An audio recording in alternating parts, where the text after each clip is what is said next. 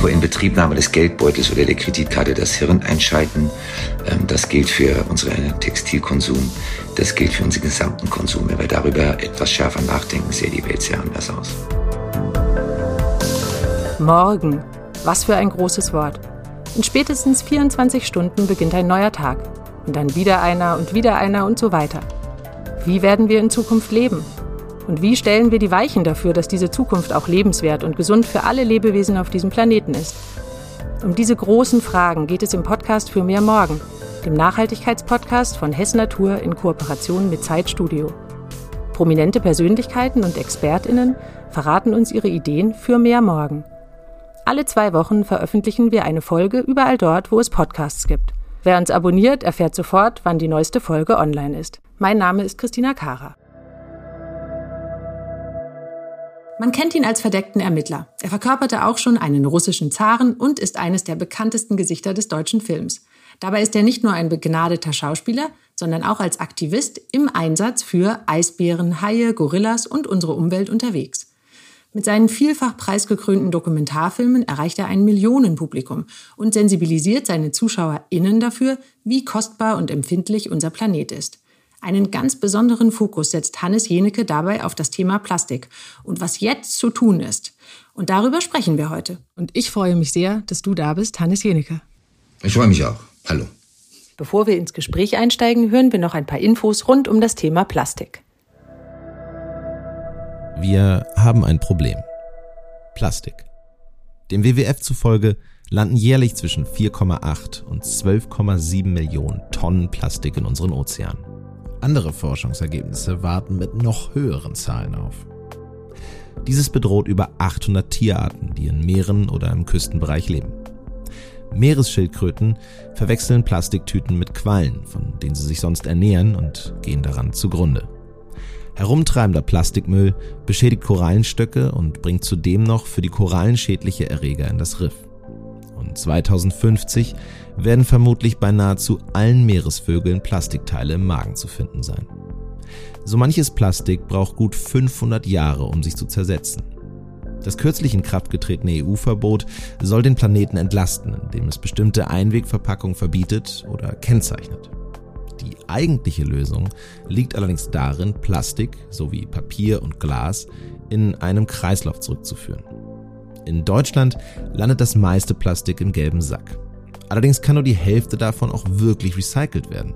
Und zwar vor allem hochwertiges Plastik, wie PET-Flaschen oder stabile Kunststoffverpackungen. Aber was genau ist eigentlich Plastik? Plastik ist der Überbegriff für eine große Bandbreite an Kunststoffen. Sie werden vor allem aus Erdöl mit einigen oft gesundheitsschädlichen Zusatzstoffen hergestellt. Rund 8% des jährlich geförderten Erdöls fließen in die Plastikproduktion und lassen unsere Treibhausgasemissionen steigen. Was sogenannte Biokunststoffe genau sind, ist Auslegungssache. Bio kann sich auf die Produktion aus nachwachsenden Rohstoffen beziehen oder deren mögliche biologische Abbaubarkeit oder beides. Und dann ist da ja auch noch das sogenannte Mikroplastik, also feste, wasserunlösliche Kunststoffmikropartikel, die 5 mm oder kleiner sind. Es entsteht sowohl durch den Zerfall oder Abrieb größerer Plastikteile, zum Beispiel durch Reifenabrieb oder Abrieb von Kunststofffasern beim Tragen und Waschen von Kleidung. Mikroplastik wird aber auch zum Beispiel in Kosmetik oder Industrieprodukten eingesetzt. Wissenschaftliche Studien haben in vielen Fischarten Mikroplastikpartikel gefunden. Die gesundheitlichen Beeinträchtigungen gehen auf uns Menschen über, wenn wir Fisch oder Meerestiere essen. Aber auch so können wir uns nicht mit Sicherheit schützen. Über Kunststoffprodukte, die Schadstoffe enthalten, aber auch über die Luft, die wir atmen, können wir Mikroplastik aufnehmen. Ein im September 2021 erschienener Bericht des WWF hat ausgerechnet, dass für jeden Dollar, den die Hersteller in die Plastikproduktion stecken, mindestens zehn weitere anfallen, um die negativen Auswirkungen auf unsere Umwelt zu beheben. Noch Fragen? Zum Einstieg habe ich dir drei Entweder-Oder-Fragen mitgebracht. Ich werde dir jeweils zwei Alternativen nennen und werde dich bitten, dich für eine zu entscheiden. Tauchen oder Surfen? Surfen. Vegan oder vegetarisch? Wow. Schauspieler oder Aktivist? Schauspieler. Hannes, du wurdest in Frankfurt am Main geboren und hast einen Teil deiner Kindheit in den USA verbracht. Dann hast du deine Ausbildung am Max-Reinhardt-Seminar in Wien gemacht und sowohl sehr erfolgreich Theater gespielt als auch Filme gedreht. Seit über 15 Jahren nutzt du aber auch deine Prominenz, um die Menschen für die Themen zu sensibilisieren, die dich bewegen. Klimakrise, Artensterben und das Thema Plastik. Du sprichst in Talkshows über diese brisanten Umweltthemen und machst die Politik auch darauf aufmerksam, dass sie mehr tun muss. Was treibt dich eigentlich an? Die Tatsache, dass ich ähm, in, aus einer relativ politisch interessierten und engagierten Familie komme und so seit meinen Teenagerjahren mich selber engagiere und mich ein bisschen wundere, dass eigentlich alles in den letzten 40, 50 Jahren in genau die gegenteilige Richtung gelaufen ist, in die es hätte laufen müssen. Ich nehme als Beispiel fossile Brennstoffe. Wir wissen seit 1971 nach dem Club of Rome Report, dass wir aus fossilen Energieträgern aussteigen müssen. Was machen wir? Wir steigern den CO2-Ausschuss bis heute. Das Gleiche gilt, also wir bauen unsere Städte schon lange nicht mehr für Menschen, sondern für Autos. Wir ruinieren die letzten Regenwälder dieser Welt. Wir sägen sie weg, als hätten wir ein Planet B in der Hosentasche.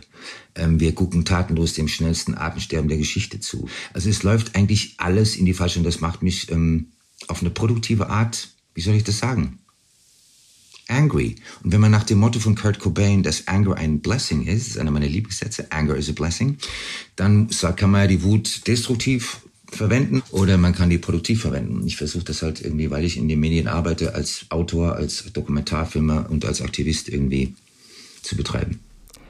Wie sieht es genau aus beim Thema Plastik? Hast du eine Erinnerung, wann du dich da zum ersten Mal reingekniet hast oder gab es da einen Moment, bei dem du wirklich gedacht hast, okay, da muss ich jetzt aktiv werden? Ich habe 2008, 9 im Winter 08, 09 eine Doku gemacht über die Haiflossenmafia, das äh, Ausrotten der Haie. Und da waren wir länger auf dem Pazifik unterwegs, also etwas nordwestlich von Hawaii. Und da schwimmen halt diese gigantischen Plastikinseln rum. Das war das erste Mal, dass ich es mit eigenen Augen gesehen habe. Ich hatte davon schon gehört und habe das dann aber zum ersten Mal gesehen. Und seitdem stelle ich halt fest, dass in jedem griechischen Hafen, ob es ein Yachthafen, Industriehafen, in Italien, im Golf von Neapel, wir segeln, schwimmen, planschen, kajaken nur noch durch Plastikmüll. Jedes Rheinufer in Köln ist nach jeder Samstagabend-Grillparty eine Plastikmüllhalle. Das gleiche gilt für die Isarauen in München. Ähm, ist es völlig wahnsinnig, wie wir mit diesem Rohstoff. Es ist ein Rohstoff, es ist ein Rohölprodukt, von dem wir wissen, wir sollten den Konsum reduzieren. Äh, es gibt bis heute keine Gesetze, Einwegplastik zu verbieten. Es gibt keine Gesetze, die den Mehrweg erzwingen, was ja unfassbar einfach wäre. Und wir gucken tatenlos, so wie 15 Millionen Plastikmüll jedes Jahr im Meer landen. Und das killt nun mal alles, was im Meer lebt. Insofern wundere ich mich mal wieder. Mhm. Du hast dich dann so sehr gewundert, dass du gemeinsam mit der Biologin Ina Knobloch vor rund zwei Jahren ein Sachbuch veröffentlicht hast, Aufschrei der Meere. Und das widmet sich ja ganz besonders dem Thema Vermüllung und Überfischung und auch, was wir gegen die Verseuchung der Weltmeere tun können. Und bei Sandra Maischberger hast du gesagt, Plastik ist die Pest des Jahrhunderts. Kannst du das noch mal ein bisschen für unsere Hörerinnen und Hörer ausführen, was du damit meinst? Also wie gesagt, es landen etwa 15 Millionen Tonnen Plastikmüll im Meer. Äh, es gab einen amerikanischen Unternehmer, der hat vor zwei Jahren einen Tauchroboter entwickeln lassen, um den Marianengraben zu erforschen. Das ist der tiefste Punkt dieses Planeten.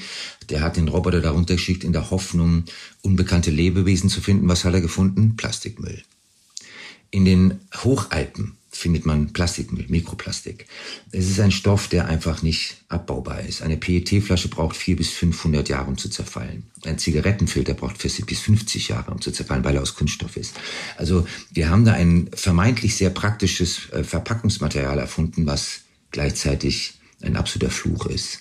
Es gibt eine Untersuchung der Universität Wien, dass in jedem Stuhlgang der industrialisierten Welt findet man Mikroplastik. Wir verzehren, glaube ich, pro Monat die Menge Plastik, in, die einer Kreditkarte entspricht.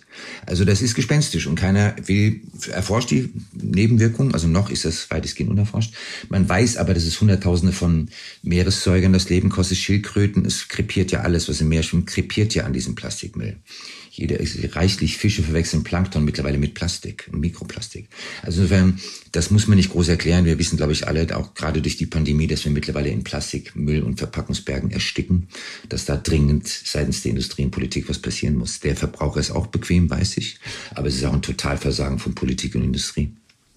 Wie gehst du denn damit in deinem Alltag um? Klar, wir können sagen, die Industrie muss was machen, die Politik muss was machen. Du hast aber eben auch gesagt, dass wir selber als Verbraucherinnen und Verbraucher ja auch selber eine gewisse Macht haben, anders zu leben. Wie, wie machst du das? Bist du da ein gutes Beispiel?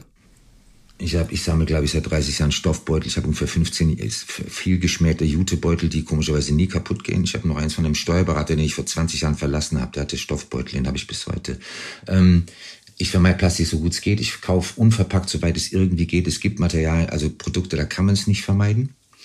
Wie wir alle wissen, äh, Kaffeemaschinen sind zum Teil aus Plastik. Äh, unsere Computer, Handys haben natürlich unendlich viel Rohstoffe wie Kunststoff. Aber im Verpackungsbereich bin ich relativ clean, würde ich mal sagen. Also in meinem Haushalt findet sich sehr wenig Plastik. Und wenn wir jetzt nochmal auf die politische Ebene gehen, was wäre da deine Forderung an die Politik? Also was müsste jetzt dringend geschehen, damit sich wirklich was ändert? Einwegplastik sofort richtig hoch besteuern, sofort und Mehrweg äh, quasi steuerfrei gestalten. Die Franzosen arbeiten an einem solchen Gesetzentwurf, dass es äh, für die Nestlés dieser Welt und Procter Gambles halt echt teuer wird, Einwegplastik zu verkaufen und als Verpackungsmaterial zu benutzen und erst günstig wird, wenn es in den Mehrweg geht, in den, in den Kreislauf. Es gibt ja Konzerne wie Frosch, die turnen uns vor, dass man längst Flaschen aus 100% Altplastik herstellen kann. Warum macht das Procter Gamble nicht? Warum macht das Henkel nicht? Warum macht das Nestle nicht? Und so weiter und so fort. Also die Politik müsste da dringend steuern. Es gibt Länder, die haben schon sehr viel rigidere Plastikgesetze, Costa Rica zum Beispiel, Neuseeland. Also wir müssten eigentlich mal gucken, was das Ausland treibt und das Problem wäre relativ flott gelöst. Ähm, du bist Mitglied bei den Grünen und hast auch die Klimakläger von Fridays for Future vor Gericht unterstützt. Und die fordern ja von der Politik. Kleine Korrektur, es sind drei Klagen eingereicht worden. Ich hatte eine getrennte Klage zusammen mit dem Deutschen Solarverband und dem BUND. Fridays for Future hat wiederum eine andere Klage gemacht und Greenpeace war eine dritte Klage. Also es waren drei Klagen, die in Karlsruhe eingereicht wurden und dann kam das berühmte Urteil, die das mangelhafte Klimaschutzgesetz ähm, der Bundesregierung gekippt hat. Also ich habe selber geklagt, ich war einer der Kläger. Mhm. Nee, danke für die Korrektur, da würde mich natürlich interessieren. Was war dann der Unterschied in den Klagen? Die waren alle gleich. Mangelnder Klimaschutz. Untätigkeit der Politik. Also das, wir haben das natürlich, jede Klage war juristisch anders aufgebaut. Aber im Prinzip ging es grundsätzlich darum, dass die Politik einfach viel zu wenig tut für den Klimaschutz. Und Karlsruhe hat tatsächlich die Regierung verdonnert, das äh, Klimaschutzgesetz nachzubessern. Das ist, würde ich sagen, ist aber, hat keiner von uns erwartet. Wir haben noch am Vorabend des Urteils alle Pressemeldungen vorbereitet über unsere Niederlage. Und wir waren etwas konsterniert, dass wir plötzlich gewonnen hatten. Da hatte keiner eine Pressemitteilung vorbereitet. Und was habt ihr dann gemacht? Aber erstmal in Telefonkonferenzen gefeiert. Es war ja mitten in der Pandemie. Ähm, jetzt muss man mal sehen, was die nächste Regierung zustande bringt. Immer mehr Menschen sagen dem Plastik den Kampf an. Der Fair Fashion Marktführer Hess Natur verzichtet seit jeher nicht nur auf Kunststoffe, auch auf Chemie und Schadstoffe. Dass das auch bei Outdoor-Kleidung bestens funktioniert, zeigt die neue Outdoor-Kollektion aus hochwertigen Naturfasern und innovativen Technologien, wie das weltweit erste Softshell aus Naturfasern ganz ohne Plastik.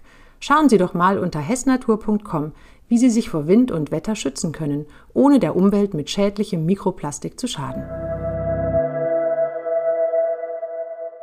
In diesem Podcast, da geht es auch immer darum, dass wir den Hörerinnen und Hörern ein paar Ideen mitgeben, was wir eigentlich so als kleine Menschen tun können, um für ein besseres Morgen zu sorgen.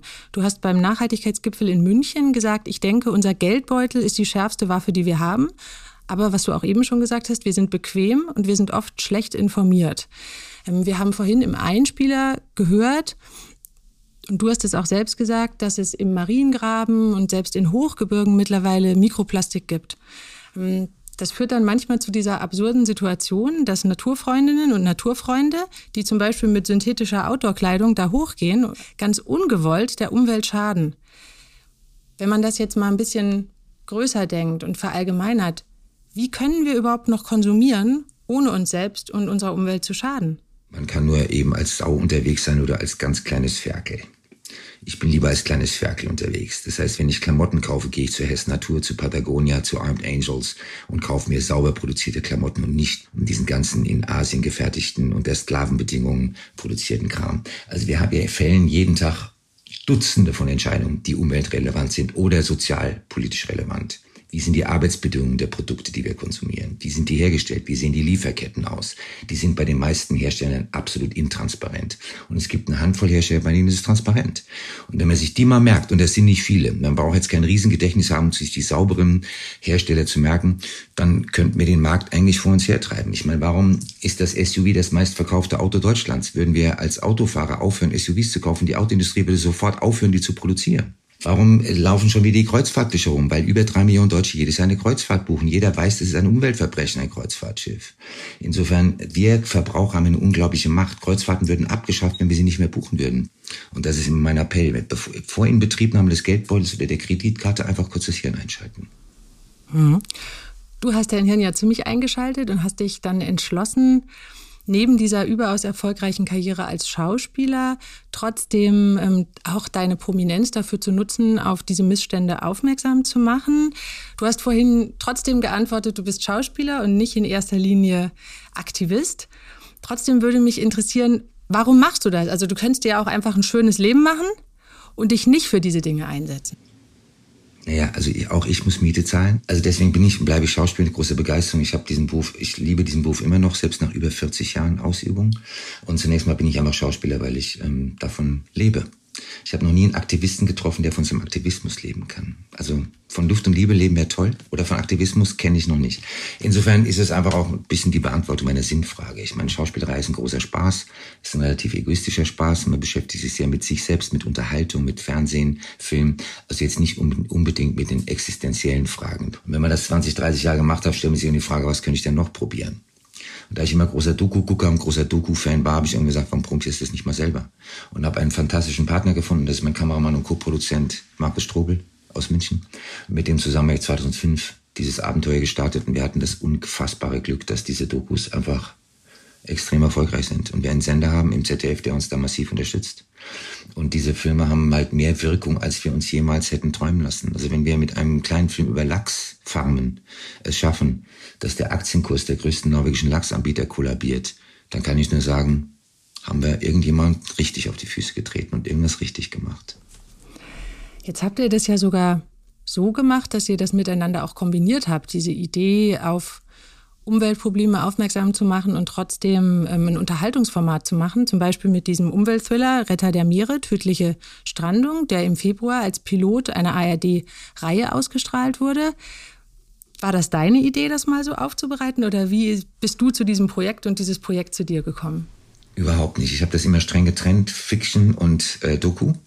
Es war eine Idee der ARD, der Redakteurin und der Redaktion dort. Und ich habe mich na, im Nachhinein weiß ich mit Recht zunächst sehr dagegen gewehrt, weil ich tatsächlich glaube, man muss Fiction und Dokus trennen.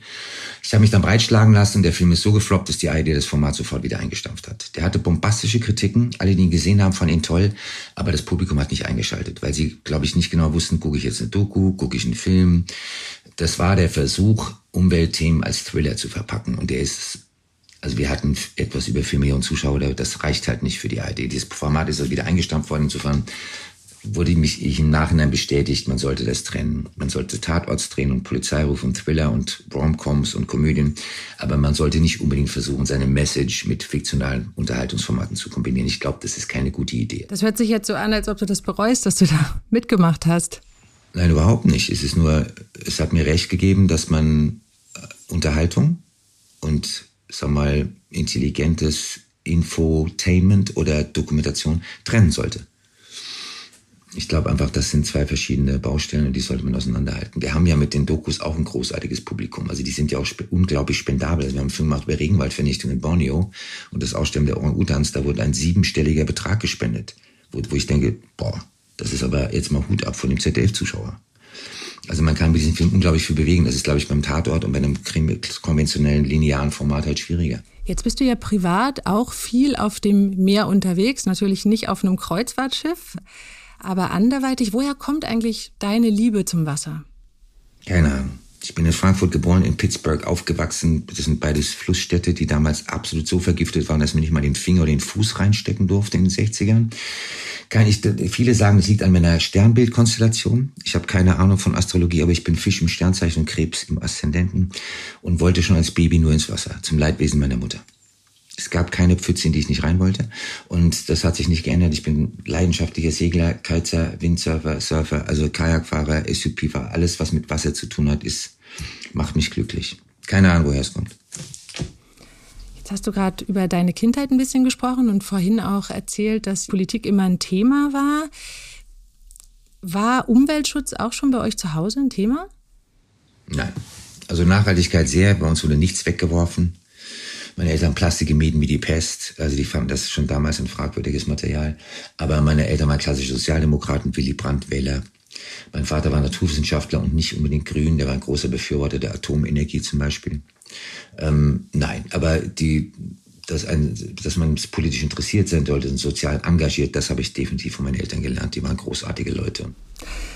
Aber wo soziales Engagement? Du erhältst für deinen Einsatz für die Umwelt und den Tierschutz die Goldene Blume von Reit der Stadt Mönchengladbach. Das ist ein nicht dotierter Preis, der seit 1967 verliehen wird und nach Angaben der Stadt tatsächlich der älteste deutsche Umweltschutzpreis ist. Den haben sonst noch Tierfilmer wie Heinz Sielmann, Peter Maffei oder Arvid Fuchs bekommen. Was bedeuten dir eigentlich solche Auszeichnungen? Die, ich habe die meisten von diesen Preisen kenne ich nicht, bevor ich sie bekomme was überhaupt nichts sagt über die Wichtigkeit. Ist natürlich eine unglaubliche Bestätigung. Es macht total Spaß. Ich hatte einen herrlichen Abend in Mönchengladbach. Ich habe ewig in Köln gelebt. Schon wenn ich einen Dialekt höre dort, bin ich ganz gerührt und selig.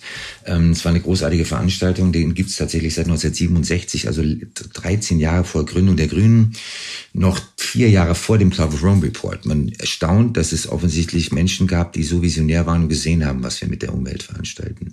Das war ein großartiger Abend. Ich habe einen, glaube ich, 32-jährigen Bürgermeister kennengelernt, der sowas von agil ausgeschlafen wird. Also da habe ich mal plötzlich wieder Hoffnung gehabt in die Politik. Es war ein fantastischer Abend und ich habe mich gefreut und habe sehr lecker gegessen. Die haben extra vegan gekocht für mich. Es war großartig. Das ist schön. Ich würde gerne noch mal auf deine Ernährung zu sprechen kommen. Als ich dich gefragt habe, ob du dich vegan oder vegetarisch ernährst, hast du raw gesagt. Wie machst du das? Also ich koche gar nicht, ich mache Frühstück, das war's. Ich bin ein Theaterprodukt. Ich habe die jungen Jahre meines Berufs in Theaterkantinen verbracht und nach der Vorstellung beim Theateritaliener. Ähm, habe im Dorf, wo ich wohne, einen großartigen Italiener, der kommt aus Abruzzen, der kocht so richtig gute Mamas Cucina. Und ähm, esse, vermeide tierische Produkte, soweit es irgendwie geht. Ich bin jetzt nicht wahnsinnig streng. Ich esse Honig. Ich esse auch ab und zu mal ein Stück normale Schokolade. Und wenn ich in Italien bin, esse ich auch mein italienisches Eis. Also ich bin nicht jetzt militant, aber ich bin, würde ich sagen, zu 95 Prozent vegan und mache das, weil es mir gut tut, weil ich mehr Energie habe, als wenn ich ungesund esse und weil ich nicht verstehe, warum wir Tiere töten müssen und sie verzehren müssen. Müssen wir nicht. Wir sind sogenannte Omnivoren. Der Mensch kann alles essen. Und wie man an Kolleginnen wie Natalie Portman oder vielen Hochleistungssportlern sehen kann, man fällt ja nicht von den Knochen, wenn man keine tierischen Produkte mehr isst. Würde ich auch gern nochmal auf ein aktuelles Projekt zu sprechen kommen. Im Juli lief der Animationsfilm Shorty und das Geheimnis des Zauberriffs im Kino an. Ähm, du sprichst darin den Anglerfisch, einen lustigen Meeresbewohner mit Kopflampe, der auf der Suche nach einem sicheren Zuhause ist und immer wieder sehr skurrile Ideen hat, wo sich Fische verstecken können. Der zeigt uns auf einer ganz anderen Ebene zusammen mit seinen Freunden die schöne Unterwasserwelt und dadurch ja auch irgendwie, wie wichtig es ist, diese Ozeane zu schützen. Jetzt haben wir vorhin drüber gesprochen, dass das manchmal nicht gut sein kann, wenn man solche Botschaften mit Fiktion mischt. Wie ist das bei diesem Film? Siehst du den als Umweltfilm und wie kam dieses Projekt auf dich zu? Also das ist ganz lustig. Ähm, der Produzent dieses Films war auf der gleichen Schule wie ich in den 70er Jahren. Der war, glaube ich, eine Klasse über mir und ich spielte in der Band und den kenne ich einfach seit 45 Jahren. Also so kam der auf mich. Ich mache sehr viel Stimmarbeit, ich habe auch sehr viele Hörbücher gemacht und bequatsche sehr viel Dokumentation auch für Art und ZDF und e und so. Insofern kam die Idee von ihm, der hat mich gefragt ich habe gesagt, komm, wir haben uns so lange nicht gesehen. Dann habe ich erstmal bei ihm im Büro einen Liter Kaffee getrunken, mit ihm wir haben geschnattert wie die alten Waschweiber über Schulzeiten und Kifferzeiten und Muckerzeiten und ich weiß nicht was. Und dann hat er gesagt, ich produziere gerade einen Animationsfilm für Kinder, hast du Lust? Ich sag, klar gutes Thema. Und ich glaube, Kinder holt man sehr wohl ab mit solchen Filmen. Weil die, also nehmen wir als Beispiel Nemo, solche Filme funktionieren bombastisch, weil Kinder sich einfach total identifizieren mit den Tieren, mit dem Thema. Insofern halte ich es dafür klug, solche Themen bereits zu bearbeiten. Aber es ist ja am Schluss ein wunderschön gemachter Unterwasser-Meeresrifffilm mit unheimlich lustigen Charakteren. Und ähm, wenn er eine Message transportiert, finde ich das wunderbar. Aber es ist tatsächlich ein Kinderfilm und kein Fernsehformat für die ARD am Samstagabend 2015, wo die Leute einfach nur und leicht unterhalten werden wollen. Apropos Kinder und Umweltschutz, da denkt man natürlich schnell an Bewegungen wie Fridays for Future. Sind dein, liegen deine Hoffnungen da auf dieser jungen Generation? Wie, siehst, wie schätzt du diese Bewegung ein? Die wichtigste Bewegung seit den 70er Jahren. Meine Generation hat es, glaube ich, einfach, kann man mal so sagen, verkackt. Ich habe halt gelebt mit einem unglaublichen Hedonismus. Wir sind, waren immer, wo immer hingeflogen, wo es uns gerade gepasst hat. Das Wort Flugscham kannten wir nicht. Ich bin um die Welt gegondelt, habe mir überhaupt keine Gedanken gemacht. Seit den 80ern hat sich das ein bisschen geändert, aber natürlich viel zu langsam. Also meine ganze Hoffnung liegt auf dieser Generation, weil die müssen das ausbaden, was meine Generation, entschuldige, verbockt hat. Jetzt hast du eben gesagt, du hast irgendwann deinen Hedonismus abgelegt, hast dann sowas wie Flugscham und diese Gefühle entwickelt. Wenn du mal in deine Branche guckst, der wird ja häufiger mal vorgeworfen, eigentlich diesbezüglich auch nicht gerade vorbildlich zu agieren. Wie schätzt du das ein? Das ist wie jede Gesellschaftsschicht. Es gibt großartige, total grüne, sehr konsequente oder auch politisch engagierte Kollegen. Und es gibt Leute, die lassen sich von Porsche sponsern und fahren dicke SUVs auf Kosten der Autohersteller. Das ist genau wie überall. Es gibt äh, engagierte Ärzte, es gibt Porsche-fahrende Ärzte. Es gibt Politiker, die fahren mit dem Fahrrad wie Robert Habeck und es gibt Politiker, die fahren Porsche wie äh, Christian Lindner. Das ist wie in jeder Berufsgruppe gibt's weiße und schwarze Schafe und graue.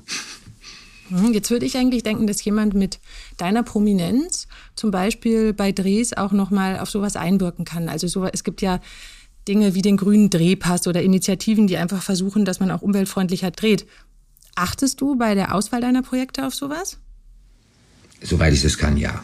Also ich weigere mich mittlerweile in Verbrenner zu steigen, wenn ich drehe. Ich will da entweder, ich möchte einfach Strom, neue Technik haben, Stromautos oder gar kein Auto mehr fahren. Das ist natürlich viele, für viele Autohersteller eine großartige Werbeplattform, da muss man ein bisschen aufpassen.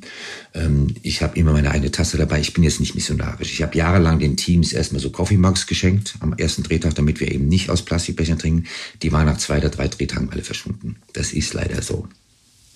Also der Mensch ist faul und bequem. Ich, äh, ich habe meine eigene Trinkflasche dabei, ich habe ähm, meinen eigenen Kaffeebecher dabei. Also ich versuche meine eigenen Haustür so sauber zu kennen, wie ich kann, aber ich bin jetzt nicht dazu da, ganze Filmteams umzumodeln. Ich bestehe darauf, dass es veganes Essen gibt, weil ich mittlerweile schon lange nicht mehr der Einzige bin. Mittlerweile gibt es sehr viele Leute, die vegan essen.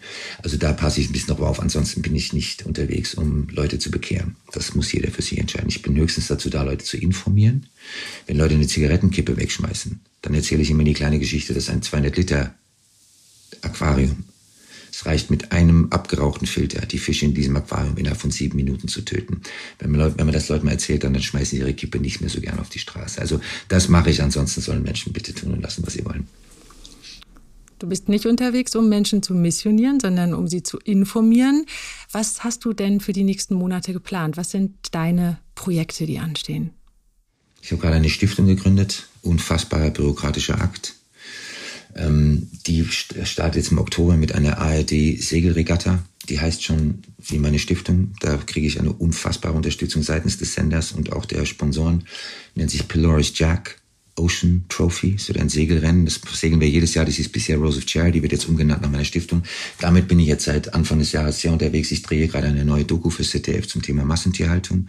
Arbeitstitel im Einsatz für die Sau und drehe seit Wochen, versuche ich in Mastbetrieben zu drehen, soweit man da willkommen ist oder überhaupt da rein kann. Also das ist schwierig, aber den drehe ich jetzt erstmal bis Ende des Jahres und dann läuft er im Mai nächsten Jahres. Also ich wurschtel weiter wie gehabt. Ich habe den Amsterdam-Krimi, mache ich für die ARD, habe ich gerade zwei fertig gemacht, sollen nächstes Jahr wieder zwei gedreht werden. Also ich wurschtel weiter mit großem Vergnügen wie gehabt. Und was genau ist der Stiftungszweck?